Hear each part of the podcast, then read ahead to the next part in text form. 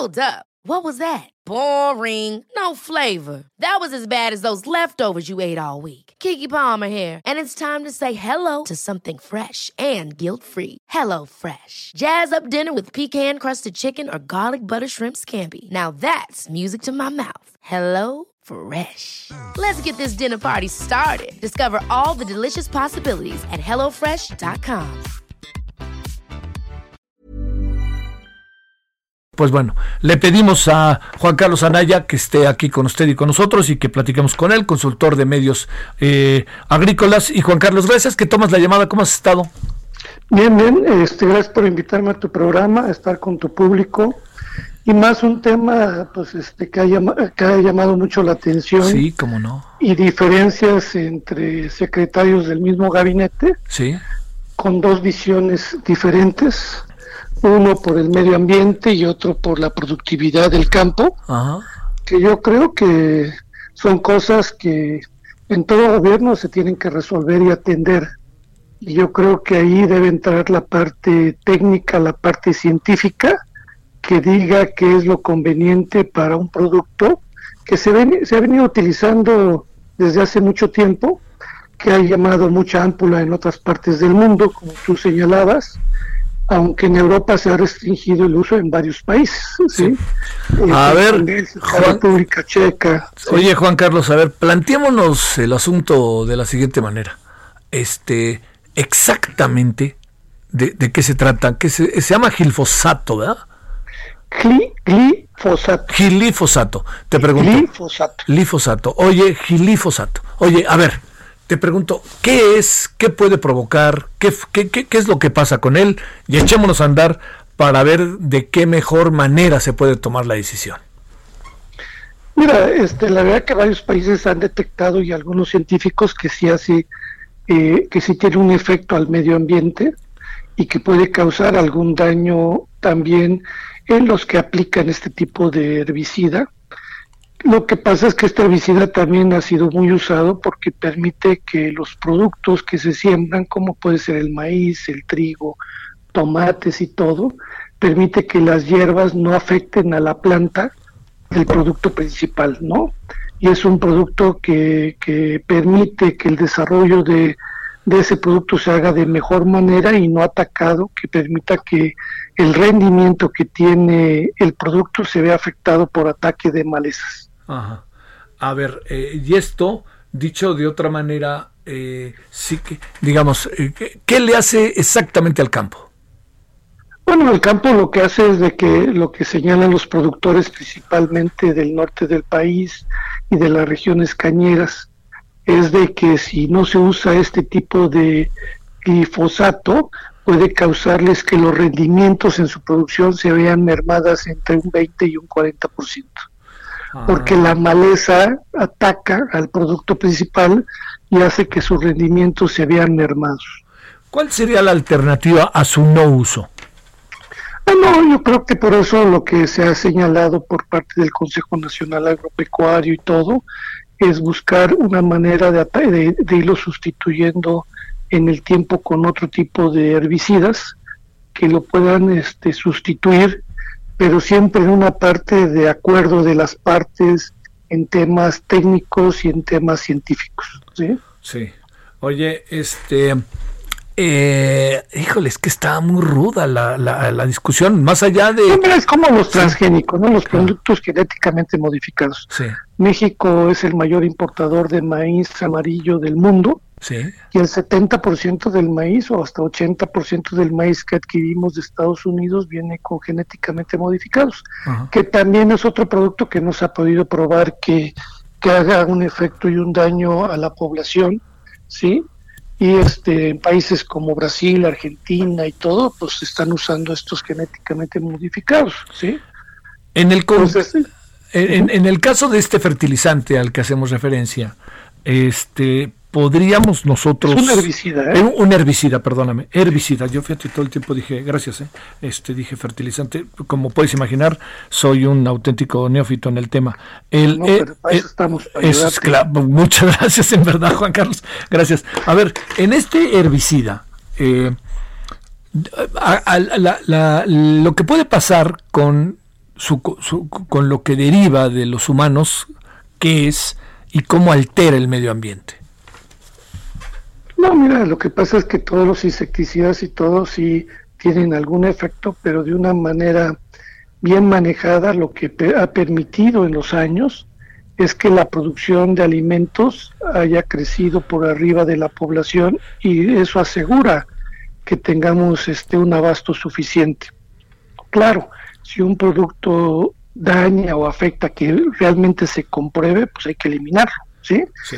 Pero científicamente totalmente no está este eh, ya comprobado que este glifosato realmente tenga un ataque tremendo para para el medio ambiente y también para principalmente lo que más preocupa es a la población.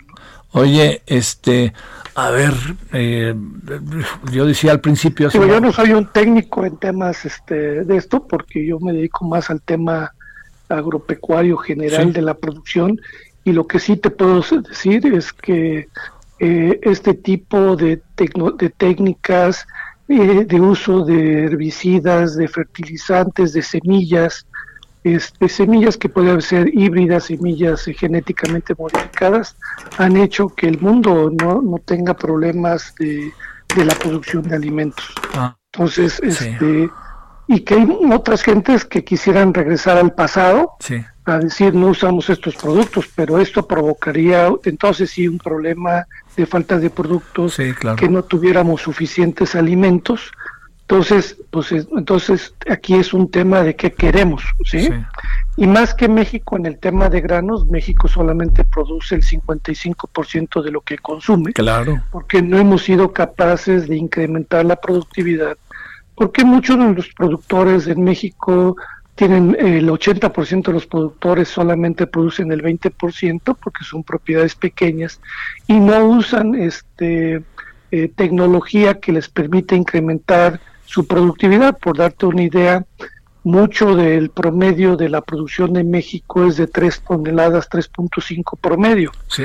Pero tenemos productores como el norte del país o del centro del país que le compiten a los mejores productores del mundo en maíz hasta con 10, 15 y 18 toneladas por hectárea, donde usan pues este tipo de herbicidas, de, de, usan fumigantes, usan semilla en México no está permitido el, genéticamente modificado, pero las variedades híbridas han hecho que México eh, en algunas regiones le compiten en rendimientos a los americanos, ¿sí?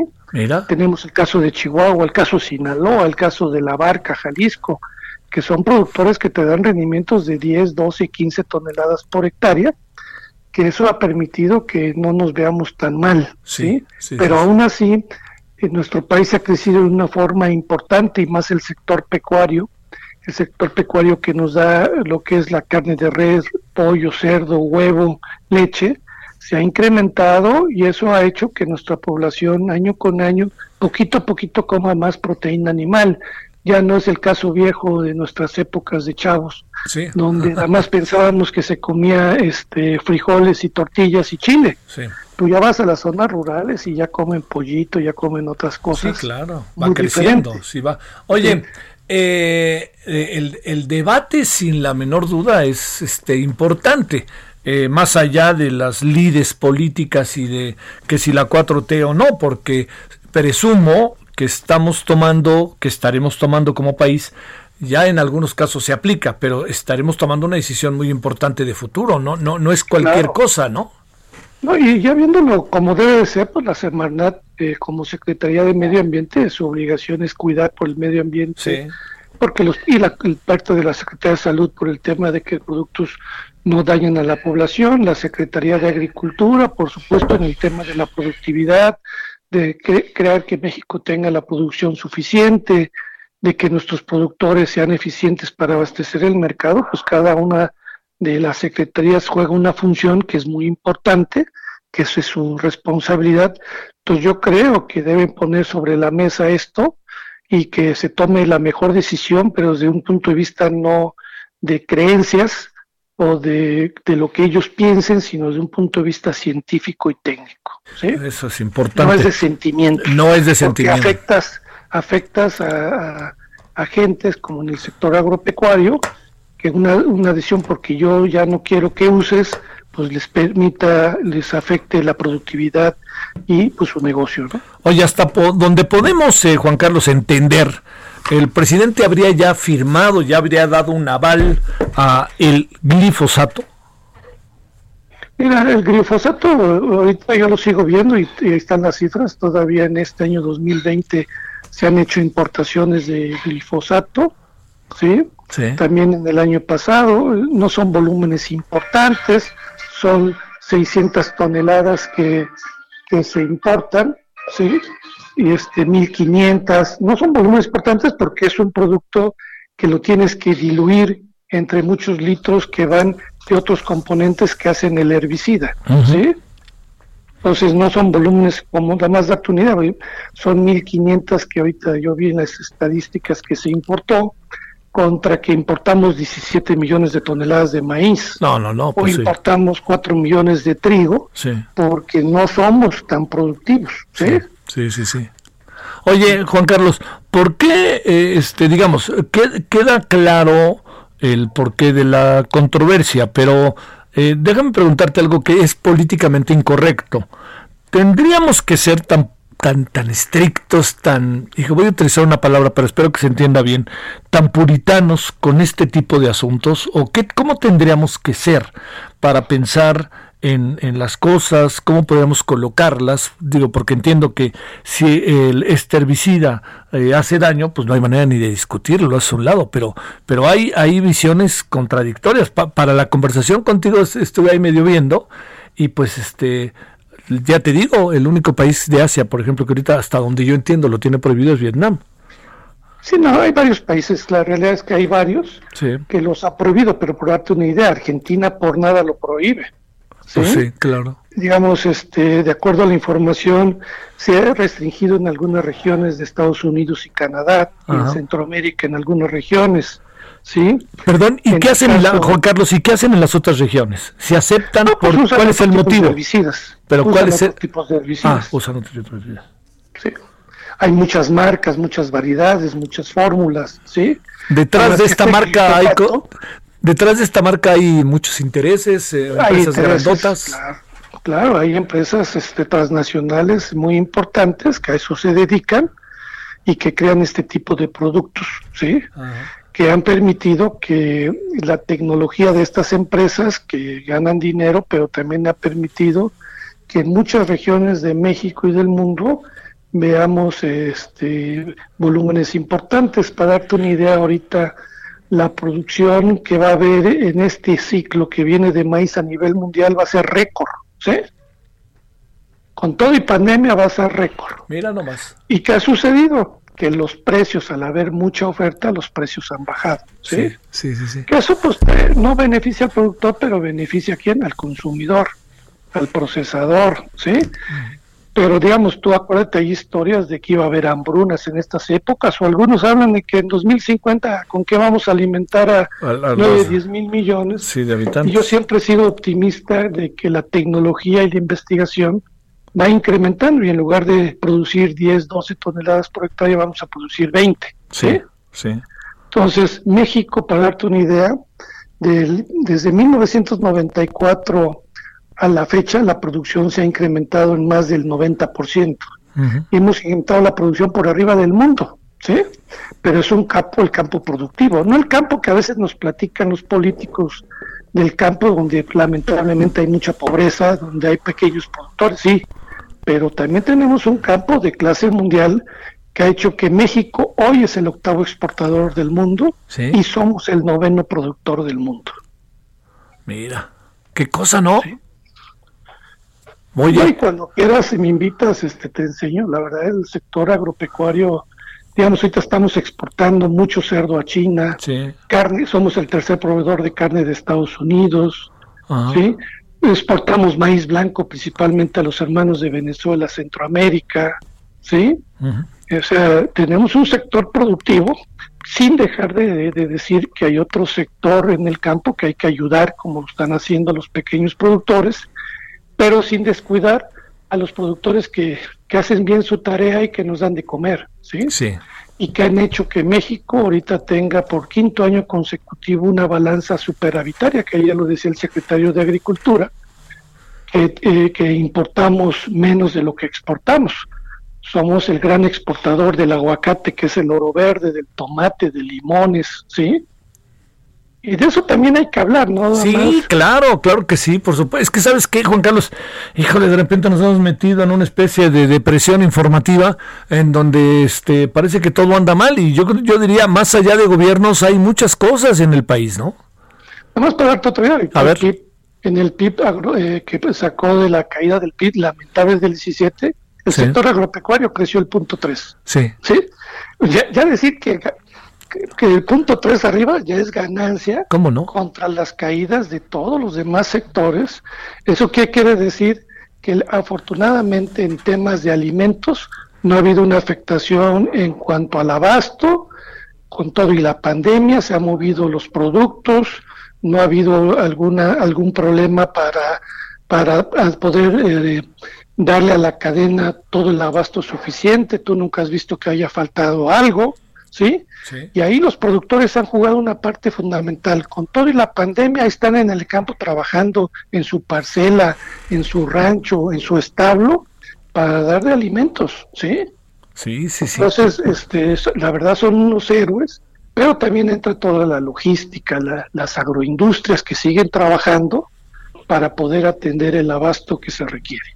Oye, a ver, una cuestión final que entiendo que no se trata de, o sea, esto no se resuelve, como dicen, así como así, pero a ver, eh, te pregunto, eh, ¿cuál sería la salida más indicada en función de el herbicida. Gracias a Mari Carmen Barranco que me dijo, me dice, no es no, como tú me decías Juan Carlos, esto no es un este no no es un fertilizante, sino es un herbicida. Gracias. Eh, ya ya ya ahora sí que por dos bandos me precisaron y gracias. No, este, a ver, pero déjame preguntarte, ¿cuál cuál sería la salida? Así, ¿cuál podríamos tener como salida? Mira, a mí que se pelee en el gabinete, pues bueno, ya, ya sabemos quién va a decidir, ¿no? Pero ver, ¿cuál sería la salida con conocimiento, con herramientas, con, con propuestas para que las cosas eh, le sirvan al campo mexicano y a los ciudadanos de este país? Eh, mira, es que no puede ser ni temas ideológicos ni de compromisos de, de, apoyar a una empresa u otra. Tiene que ser científico y técnico, ¿sí?